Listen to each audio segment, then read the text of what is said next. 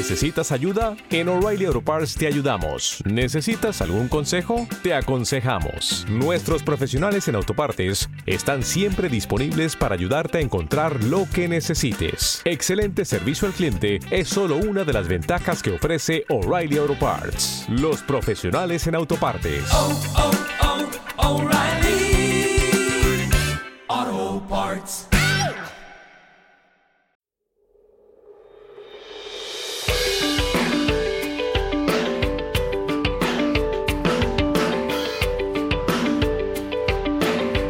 Gananci Friday.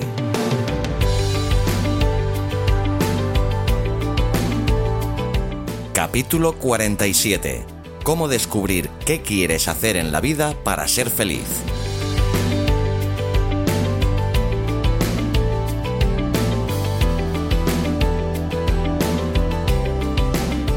Hola a todos, soy Xavi Villanueva y os doy de nuevo la bienvenida a un nuevo capítulo de Gananci Friday.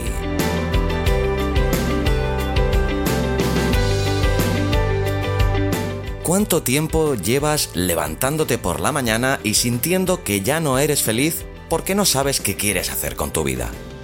Suena el despertador, te levantas y de nuevo ahí está, ese vacío, esas dudas de no saber qué quieres hacer, ese miedo a que mañana será igual que el resto de tus días. Y lo peor de todo es que te preguntas una y otra vez por qué todavía no has dado el paso para cambiar toda esa situación. Yo también he pasado por esa misma situación en la que te levantas todos los días pensando qué estás haciendo con tu vida, por qué sigues en un empleo donde no te gusta lo que haces y sientes que es muy difícil salir de ese profundo agujero. Pero no puedes seguir viviendo así, con esos temores y esas dudas, porque el día menos pensado mirarás atrás y te arrepentirás de no haber hecho lo que querías cuando tuviste la oportunidad. Esa es la razón por la que hoy he decidido charlar en Gananci Friday con Natalie Besucco. Ella es coach de vida y sabe lo que es tener una profesión que no te llena ni te motiva del todo y tener que dar un brusco giro para buscar lo que realmente te hace feliz. Natalie ha ayudado ya desde su página web a otras personas para que encuentren su verdadero camino en este mundo, gracias a sus servicios de coaching. Y en este nuevo episodio de Gananci Friday también te va a orientar a ti y a contestar a todas esas preguntas que siempre te has hecho. Cómo descubrir qué quieres hacer con tu vida, cómo vivir de lo que realmente te hace feliz y cómo vencer los miedos que te paralizan y te impiden seguir adelante. Dicho todo esto, lo mejor que puedo hacer es dejarte con nuestra interesante invitada de hoy, para que nos diga, entre otras muchas cosas, cómo descubrir qué quieres hacer en la vida para ser feliz.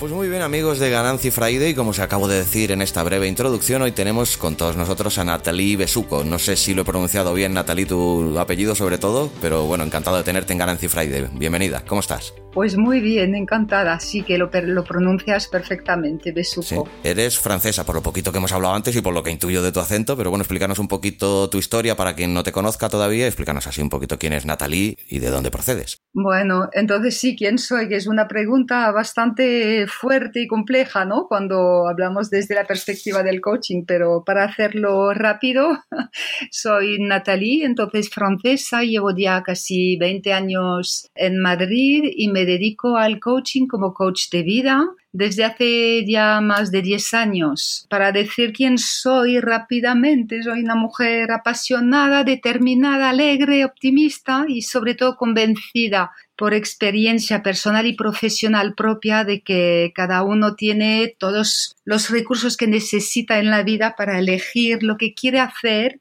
con su vida y hacerlo. es un lema un poco que, que tengo, así que aprovecho para comentarlo. Pues eh, tú eres eh, doctorada en ciencias económicas y ¿qué fue lo que te hizo decidirte a cambiar eh, tu vida para dedicarte al life coaching o coaching de vida? Pues las oportunidades de la vida, que a veces no son tan casuales, podría decir. Cuando llegué a Madrid hace casi 20 años, no pude seguir haciendo lo que hacía en Francia. Entonces me quedé un par de años a trabajar a distancia. Era investigadora en socioeconomía en una universidad en París. Y, y entonces no pude. Cuando decidí quedarme más tiempo en Madrid, no podía seguir trabajando a distancia tuve que elegir. Elegí quedarme aquí y tuve la oportunidad, digo yo, de reinventarme a nivel profesional. Entonces empecé a hacer un montón de cosas, me llamó mucho la atención en aquel momento el tema intercultural, empecé a investigar por allí y, y fui buscando un poco herramientas para trabajar la diversidad y la aceptación de la diversidad cultural y es así por donde empecé a, a descubrir el coaching, buscando herramientas y al final me quedé, ah, bueno, eh, enamorada con el coaching y volví a conectar con una pasión mía que era la psicología, mucho antes de estudiar la economía y fue como una, una oportunidad para volver a empezar de cero y dedicarme a algo que siempre me, me había gustado al final pues eh, tu hogar en Internet, el lugar donde centras tu proyecto de marca personal, es nataliebertin.com. ¿Qué te empujó a abrirla y cuánto tiempo hace que la tienes abierta? Pues mira, después de formarme al coaching en el 2007, eh, tuve la oportunidad de participar en varios proyectos eh, enfocados al coaching, pero más bien en la formación para padres, profesores en las escuelas, para empresas, directivos y managers de empresas, también para formar a futuros coaches. Y llegó un momento en que eché de menos a la relación directa, ¿no? Me faltaba esa relación tan especial que podemos establecer con trabajando con personas en coaching y entonces decidí dedicarme de forma mm, prioritaria ¿no? a, a esa actividad de coaching de vida. Monté mi página web en el año 2012, creo, para dar a conocer un poco más lo que es el coaching, porque en realidad se sabe mucho, se habla mucho de coaching hoy en día, pero eh, hay mucha gente que no sabe realmente en qué consiste y esa página fue un poco como decir la gente en qué consiste y son dos, dos ideas claves para mí. Primero, coaching no es terapia, es decir, que miramos hacia el futuro, no hacia el pasado para avanzar y decir, bueno, ¿qué quiero? Si lo que no me gusta lo que vivo, qué es lo que quiero. Y lo segundo más importante del coaching es que mm, no hace falta resolver problemas del pasado para poder avanzar hacia el futuro. Para mí es un punto muy importante este punto. Entonces, mi página es un poco la oportunidad de expresar a la gente cuál es mi percepción del coaching y animar a la gente a, a darse esa oportunidad ¿no? para aclarar sus objetivos y conseguirlos. Pues sí, la verdad, ciertamente es un mercado cada vez más floreciente el del coaching y últimamente estamos teniendo aquí bastantes evidencias de ello porque los últimos entrevistados que hemos tenido aquí eh, coincidíais todos en el tema del coaching, ¿no? Pero por eso me gustaría preguntarte algo que les he preguntado también a todos y cada uno de ellos, que cuál es el problema más común que suelen tener tus clientes o eh, para el que te piden más ayuda habitualmente en el coaching. Pues me encanta la forma en la que me preguntas por darme la oportunidad de aclarar algo muy importante. Es que en coaching no hablamos de problemas, sino nos enfocamos en problemas que suele llevar la persona a mirar la situación en la que está, sino que hablamos de objetivos. Entonces la gente que viene a ver a un coach tiene una situación de vida que a lo mejor no le conviene, por eso viene, y de esa situación problemática sacamos objetivos de cara al futuro para poder empezar a mirar cómo conseguirlos. Y también hay otro punto que es muy importante que no es simplemente hablar por hablar, ¿no? Pero no ayudamos en coaching, sino que acompañamos. Es decir, que la diferencia es que cuando ayudas, tú sabes y cuentas a la persona lo que tiene que hacer. Cuando acompañas en coaching, acompañas para que la persona por sí misma encuentre sus soluciones. Entonces son dos pequeñas aclaraciones, pero que para mí son fundamentales. Sí, no, está muy bien que las hagas, desde luego.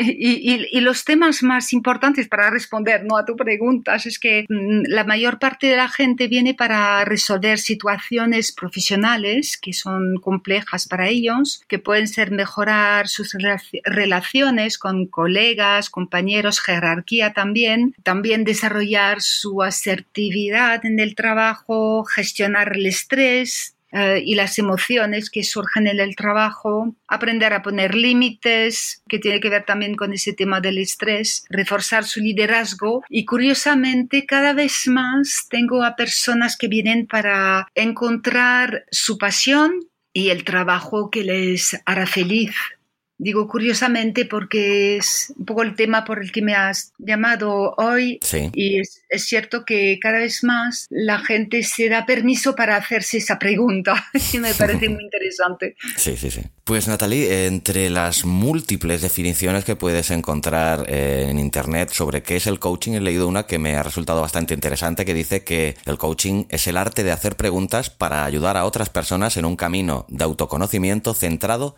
en objetivos personales y profesionales. Lo primero, no sé si estás de acuerdo con esta frase y lo segundo, si estuvieras de acuerdo, eh, si se basa en, el arte de hacer preguntas, ¿qué tipo de preguntas hacéis para realizar vuestro trabajo? Pues mira, estoy totalmente de acuerdo con esa frase. Hay una cita de Goethe que dice, eh, si recuerdo bien, hablar es una necesidad, escuchar es un arte. Muy buena. Tiene que ver con la cita que acabas de, de darme. En el coaching, la dinámica del coaching es justamente escuchar a una persona para que ella pueda reflexionar y desarrollar su propio pensamiento, ¿no? Porque la base es que cada uno tiene, a ver, todas sus respuestas. ¿Vale? El tema es que sabemos lo que queremos, pero hay mucho ruido en nuestra mente y este ruido nos impide escucharnos de verdad. Que a menudo no se inventa nada en coaching, quiero decir que en, general la gente al final dice, pues sí, claro, lo sé desde hace mucho tiempo, pero, y ese pero es lo que le, le impedía escucharlo, ¿no? Entonces, el coaching es escuchar es dejar a la persona el espacio y el tiempo para mm, desarrollar su propia, propia reflexión y hacer preguntas que permitan profundizar esa, esa reflexión personal, ¿no? Para escucharse a sí mismo. Pues sí. Seguramente uno de los temas que más preocupan a todos como seres humanos es descubrir qué queremos realmente hacer en nuestras vidas. Y mucha gente puede pensar que para saber lo que necesitas en la vida primero tienes que descubrir realmente quién eres, ¿no? ¿Crees que este sería el primer paso para descubrir cuál es nuestro verdadero propósito en la vida? Creo que es un punto clave.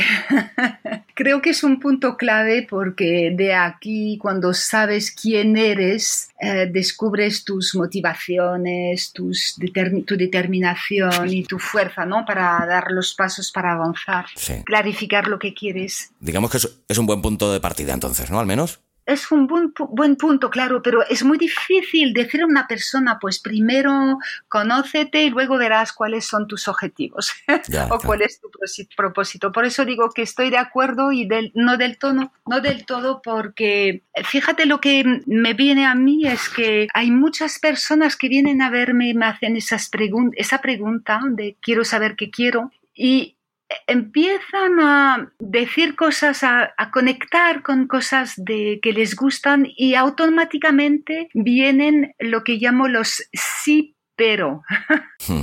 Es decir, que empiezan a conectar con algo que les gusta y vienen miles de, limitaciones, ¿no? de barreras que dicen sí, pero no tengo las competencias o la experiencia para hacerlo, sí, pero con la edad que tengo no es posible, sí, pero no voy a poder vivir de ello, sí, pero bueno, es infinito. Entonces, para mí, lo primero para empezar a explorar lo que uno quiere realmente en la vida es apartar esas barreras y hacer como si no estuvieran para darse permiso para soñar. Pues soñar que todo es posible, ¿sabes? Y desde aquí, curioso cómo la gente conecta y se da permiso para conectar con un sueño. Entonces, claro, no es suficiente soñar, pero de repente me asombra ver cómo las personas lo tienen súper claro la mayor parte del tiempo, lo que quieren. Sino que no se atreven a, darse permiso para explorar realmente ese, ese, ese sueño. ¿Y en qué les ayudas tú para que se hagan realidad ese sueño?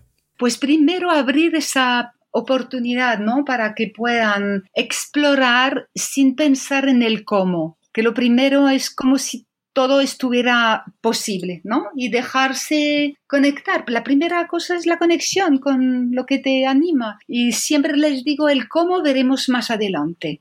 Entonces no se trata de soñar por soñar, ¿no? Sino de darse permiso para abrir y mirar detrás de esos sí pero y convertir esos sí pero en objetivos para poder llegar a su objetivo, no como barreras que nos impiden sin ni siquiera haberlo intentado. Claro, más, bien como puntos de apoyo, ¿no? Sí. Pues si tomamos como bueno, como buen punto de partida lo que hemos dicho antes de descubrir primero quién eres, eh, ¿cuáles mm, dirías tú que son los siguientes pasos que se deben dar para acercarnos más a saber qué es lo que nos hace felices? Pues entonces primero mm, conectar ¿no? con esa eh, eh, eh, es lo que nos anima, lo que nos da ganas de levantarnos por la mañana, ¿no? Lo que la, motivación, clarificar para qué quiero lo que quiero, cuando digo lo encuentro lo que quiero saber para qué, y luego creer que es posible, porque es lo, un, otro paso imprescindible, ¿no? Si yo defino mi objetivo y no me lo creo, pues tampoco voy a ir muy lejos, ¿no? Es otra cita que me gusta mucho de Henry Ford que dice, mm, eh, tanto si crees que puedes hacerlo como si no, en ambos casos tienes razón. Sí, muy y es cierto, es totalmente cierto. Entonces, lo primero es, bueno, lo primero que no dejo de decir lo primero, pero es muy importante mm, saber cuál es, qué me motiva para esto y luego creer que es posible. Y a partir de esos dos ingredientes, digamos, ya podemos empezar a trabajarlo, a trabajarlo el cómo, ¿no? Cómo conseguir lo que quiero para hacerlo más concreto, definir, explorar realmente en qué consiste y luego buscar la forma y con todas las etapas de lo que solemos hacer en coaching. No sé si puedo enumerarlas, pero que son como concretar el, proyecto, ponerle una fecha, luego eh, valorar mm, en qué afectará todas las dimensiones de tu vida, buscar los recursos que tienes, que necesitas, identificar los obstáculos, eso sí, pero por supuesto que hay que trabajarlos después luego establecer el plan de acción y empezar a actuar para, para avanzar ¿no? hacia la meta. Hombre, dichos así, la verdad que eh, primero de todo suenan muy coherentes y suenan muy asequibles, pero claro, luego no es tan fácil ¿no? llevarlos a, cabo. Pues me encanta que lo digas, porque sí se puede. Es, el tema es que nos dejamos llevar por tantos miedos o creencias de que sí se puede, que no se puede, no sé qué, que al final es lo que nos impide mm, siquiera explorar. Entonces sí que me encanta que digamos que sí te puede ser. Claro que sí. que es cierto. Pues quizás has, has, dicho ahora una de aquellas palabras claves, uno de los eh, factores fundamentales también, que es el miedo, ¿no? Que, que está siempre tan presente ante cualquier emprendedor. Eh, de entre los múltiples miedos que hay, quizá los dos más frecuentes o los dos más peligrosos puedan ser el miedo al fracaso el miedo, o el miedo al éxito. No sé si consideras que ambos son igual de perniciosos o cuál de los dos consideras que es peor.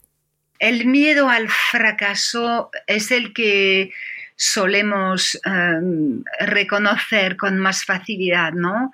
Eh, de anticipar que no, voy a tener las competencias suficientes, no voy a tener, es anticipar un poco la, falta ¿no? de un futuro que no, que no va, pensamientos de anticipación negativas, digamos, que se puede explorar, ¿no? Para ver qué hay detrás y para, para poder superarlos. El miedo al éxito es algo que llama más la atención, fíjate, ¿no? De cómo, cómo que voy a tener miedo a conseguir lo que quiero. Por eso hay muchas personas que les cuesta más conseguirlo o, reconocerlo, porque en realidad es algo muy em, inconsciente mm, que tiene que ver, por ejemplo, en qué va a cambiar en mi vida una vez que tenga éxito. Y puede ser algo como una representación muy inconsciente de que si tengo éxito la, gente me va, va, a tener envidia y me va a rechazar o me voy a encontrar solo. O mm, tengo una creencia muy inconsciente de que el dinero es algo malo, entonces no quiero tener dinero porque no quiero ser una persona mala. O mm, eh, si tengo éxito ya no voy a tener tiempo para mi vida personal. Entonces, son limitaciones que están aquí muy, muy ocultas, que tienen que ver con qué me va a pasar una vez que tenga éxito, qué va a cambiar de malo en mi vida. Entonces, más difícil trabajarlo, pero muy interesante explorarlo también, ¿no? Porque aquí hay muchas barreras que aparecen también. Quizá uno de los factores también determinantes eh, a este miedo al éxito podría ser ese síndrome del impostor, ¿no? De que la gente no se vea a sí misma mm, suficientemente capacitada como para llegar a, ese éxito que tanto anhelan, ¿no? Pues es lo mismo, eso son creencias, ¿no? Que abarcamos a veces y que nos hacen pensar que, sí, que, vamos, que no nos merecemos lo que, lo que hacemos, ¿no? O lo que vamos a conseguir. Entonces, antes de empezar, lo, renunciamos, ¿no? Encontramos mil excusas, eso sí, pero que son excusas, ¿no? Como para no, no hacer frente a esos miedos. Pues ligándolo precisamente con el, lo del síndrome del impostor, quizá otro de los grandes riesgos, y que va muy ligado con este síndrome del impostor, es tener baja la autoestima, ¿no? ¿Cómo afecta la baja autoestima en nuestro rendimiento laboral o profesional? Bueno, eso es un tema muy amplio. la autoestima es la imagen que tengo de mí. El tema es cuando la imagen que tengo de mí no se corresponde a lo que pienso que los demás esperan de mí, más o menos, ¿no? Entonces lo que imagino eh, que tendría que ser esa diferencia, ¿no? Entre lo que, cómo me veo y cómo creo que tendría que ser. Entonces la baja autoestima es esa, eh, el, peligro más importante es entregar a los demás eh, el valor que se reconoce de uno mismo, el valor respecto a sus capacidades, respecto a, esos permisos que nos damos para hacer o atrevernos a tomar decisiones a tomar o poner límites a la gente o asumir liderazgo, pues muchas circunstancias de estar pendientes de los demás para valorarse a sí, mismo. Entonces, estar constantemente en busca de reconocimiento, de aprobación y de valoración externa y afecta a todos los ámbitos de la vida profesional. Pues sí, y Natalie, eh, para dar un giro a nuestra carrera y nuestra vida hay un tema que suele ser también muy recurrente, como es el tema de la familia. ¿Qué se puede hacer si nuestra familia no está de acuerdo con el objetivo que nos hemos propuesto? ¿O nos plantean pegas o problemas? Creo que es muy distinto según la edad que tenemos. Eh, el tema viene muy a menudo para los jóvenes cuando eligen estudios, ¿no? Y que hay mucha presión de parte de los padres y que al final eligen una carrera que no corresponde a lo que les gusta pero también puede mm, aparecer este, este tema de la familia más adelante cuando hay una elección que tiene de, profesional ¿no? que podría llevar a, a, viajar en el extranjero o a mudarse o a tener un tipo de vida distinto a la, al de, de los padres. El tema aquí es que los padres reflejan dando su opinión, ¿no? Reflejan sus propios miedos, ¿no? Y sus propias preocupaciones respecto a, sus hijos. Entonces, desde ellos hacen lo que creen oportuno, ¿no? De, alertar a los niños de, lo que ven como algo malo para ellos. Eh, el tema es cómo recibimos como hijos la opinión de los padres. Eh, y cómo podemos, si, si, si el tema es que a veces mezclamos aquí nuestras, la parte emocional, ¿no? Entonces que no queremos disgustar o ir en contra de los padres por miedo a, a, sí, a disgustarles o a no responder a la imagen del buen hijo que somos, ¿no? O que queremos ser. Pero en realidad creo que lo más importante sería escuchar los padres para entender esas preocupaciones y encontrar la forma de tranquilizarles. Una vez que uno tiene conciencia ¿no? de la parte emocional y la, la consigue neutralizar un poquito para poder eh, tranquilizar a los padres. Y la mejor forma de tranquilizar a sus padres es transmitirles seguridad y confianza en la elección que tenemos, que, hacemos para nuestra propia vida. Pues eh, investigando en tu web, eh, leí un artículo que me resultó muy interesante que tiene un título que es muy sugerente también, que dice, si tu vida no te gusta, cambia tu forma de pensar. Dicho así, eh, suena muy fácil, pero ¿cómo ayudarías tú a una persona que quiera cambiar su forma de pensar? Bueno, hay una, hay una mm, simbólica que utiliza muy a menudo, tampoco lo voy a, comentar todo aquí, pero hay un, un, un neuropsiquiatra americano que se llama Daniel Amen, que habla de los pensamientos automáticos negativos, ¿no? Y que habla de mm, que en inglés se dice automatic negative thoughts y si coges la primera letra de esas tres palabras obtienes la palabra ant, que en inglés es hormiga. Y entonces compara los pensamientos a hormigas. Y, y, también, y entonces ha identificado, pero nos da una posibilidad de visualizar algo que no se ve, que son los pensamientos, ¿no? Y sobre todo esos pensamientos negativos. Y desde aquí nos explica que los pensamientos se comportan como las hormigas, en el sentido de que cuando vas a un picnic, por ejemplo, y que empiezas a sacar la comida en el campo, pues aparece una hormiga y después de la primera, si no la ves, que vienen otra y otra y otra porque se llaman entre sí, entre sí y de repente no es una, sino 10, 100, mil hormigas que, que aparecen en tu picnic ¿no? y que invaden todas partes. Pues es lo mismo con los pensamientos y cuando empiezas a, a enfocarte en un pensamiento negativo, si no te das cuenta, pues te viene otro y otro y otro y al final tienes la mente igual que un hormiguero. ¿Sabes? Entonces, eh, el tema es empezar a darse cuenta de qué está pasando cuando nos dejamos llevar por los pensamientos. Y es una herramienta útil para, para verlo. Algunas de esas formas de pensar muy tremendas, ¿no? Pueden ser en, eh, eh, leer lo que dicen leer el futuro, ¿no?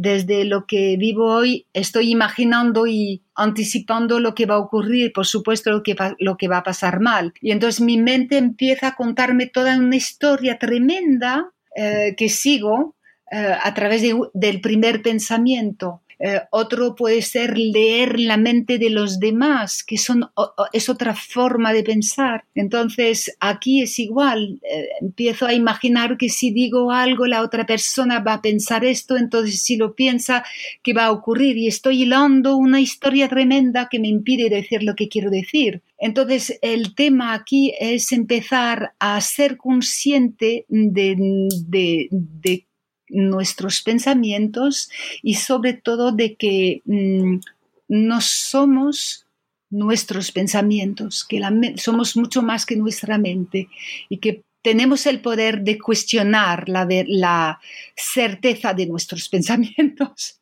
Perdona, me alargo un poquito en mi, en mi explicación, pero esa forma de tomar distancia con nuestros propios pensamientos. Es algo muy potente. Se trabaja, por supuesto, pero es algo que no solemos hacer, ¿no? Porque nos viene una idea y ni la cuestionamos, la tomamos como si fuera cierta y en realidad no es siempre cierto lo que pensamos. Ya, cierto, cierto. Pues en otro interesante artículo de tu web he leído una frase que, además de llamarme la atención, lleva como implícito en sí misma un juego de palabras, pero que lleva mucho subtexto detrás que me gustaría que nos lo explicaras. Y la frase que es, lo que no quiero no es lo que quiero.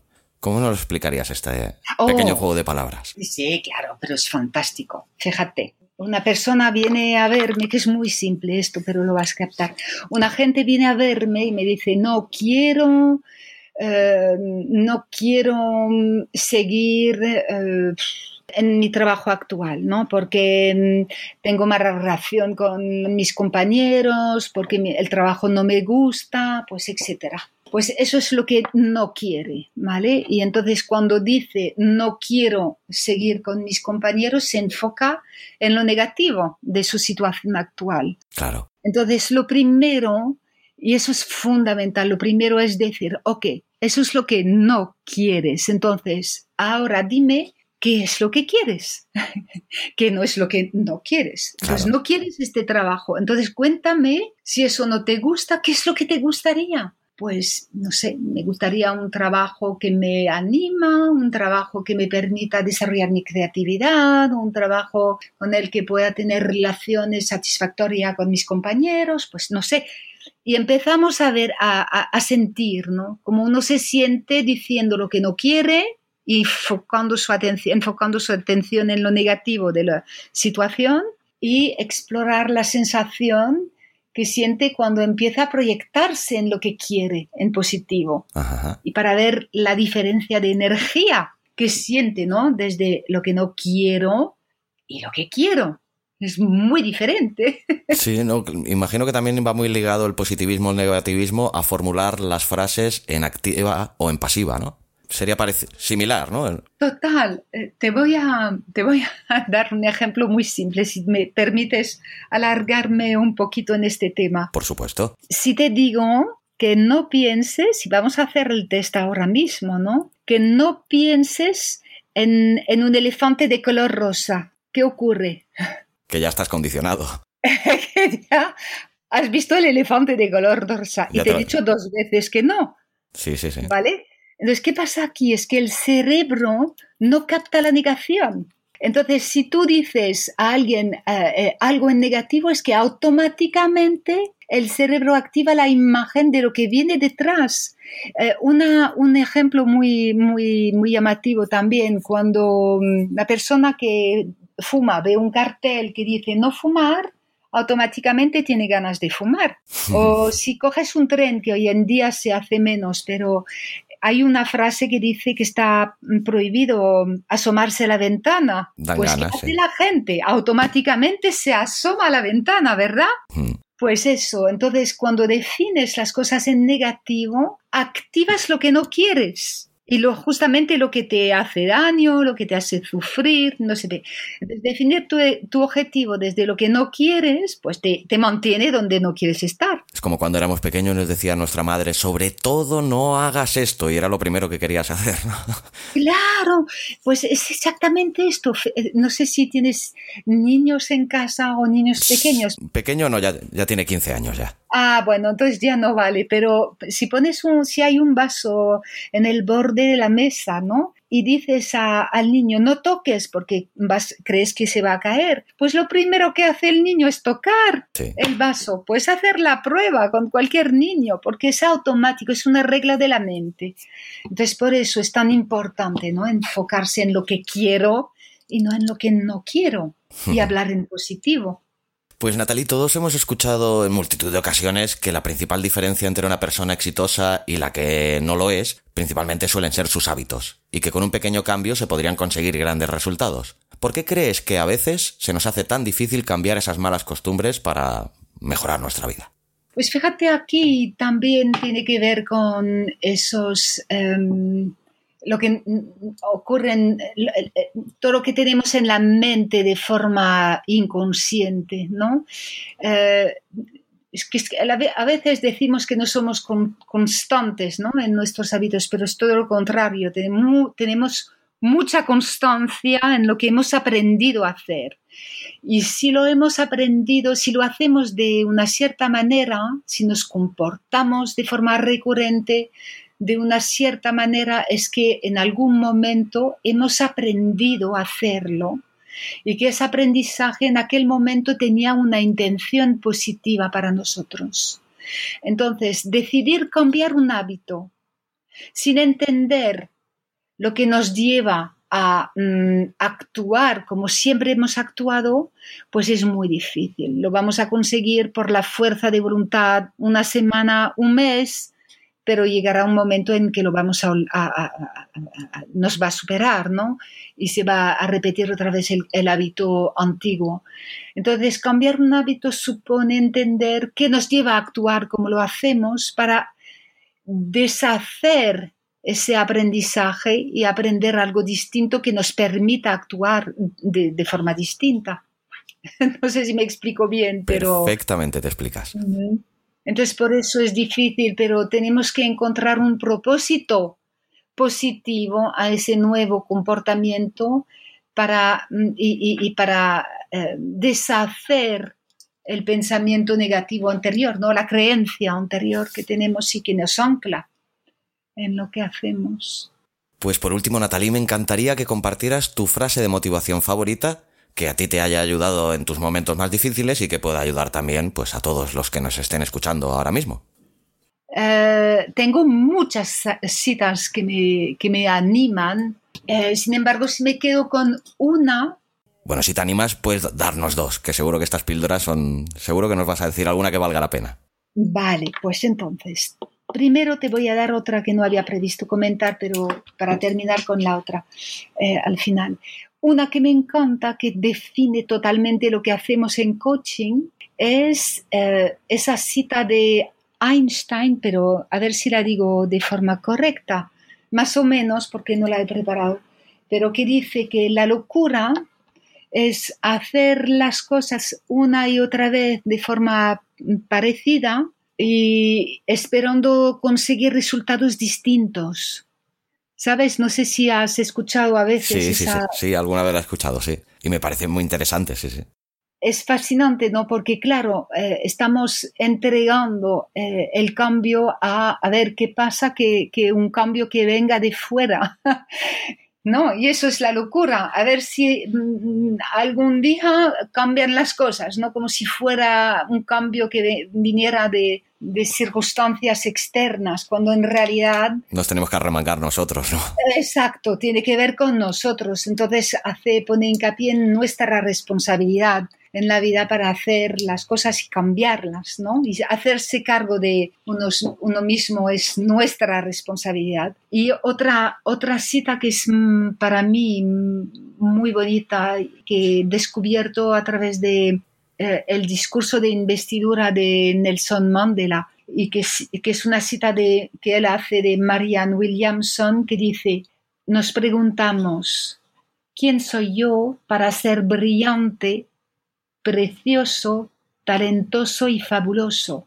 Más bien la pregunta es, ¿quién eres tú para no serlo? Eso, creo que no tiene comentario. Se define por sí misma a la perfección, sí. Exacto, entonces todos, todos tenemos luz. Invita, invito a todos a eh, dejar mm, esa luz brillar para el mundo.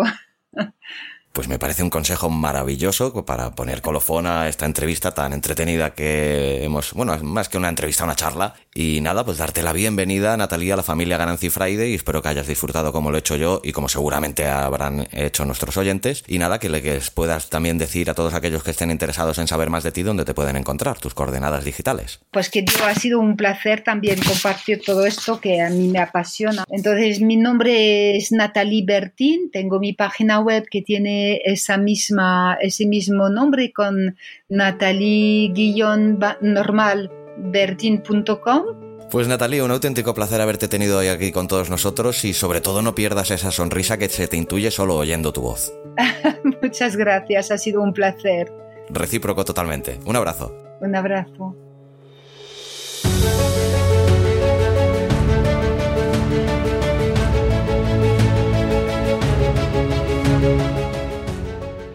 De nuevo a todos. Espero que os haya gustado y servido de ayuda el programa de hoy.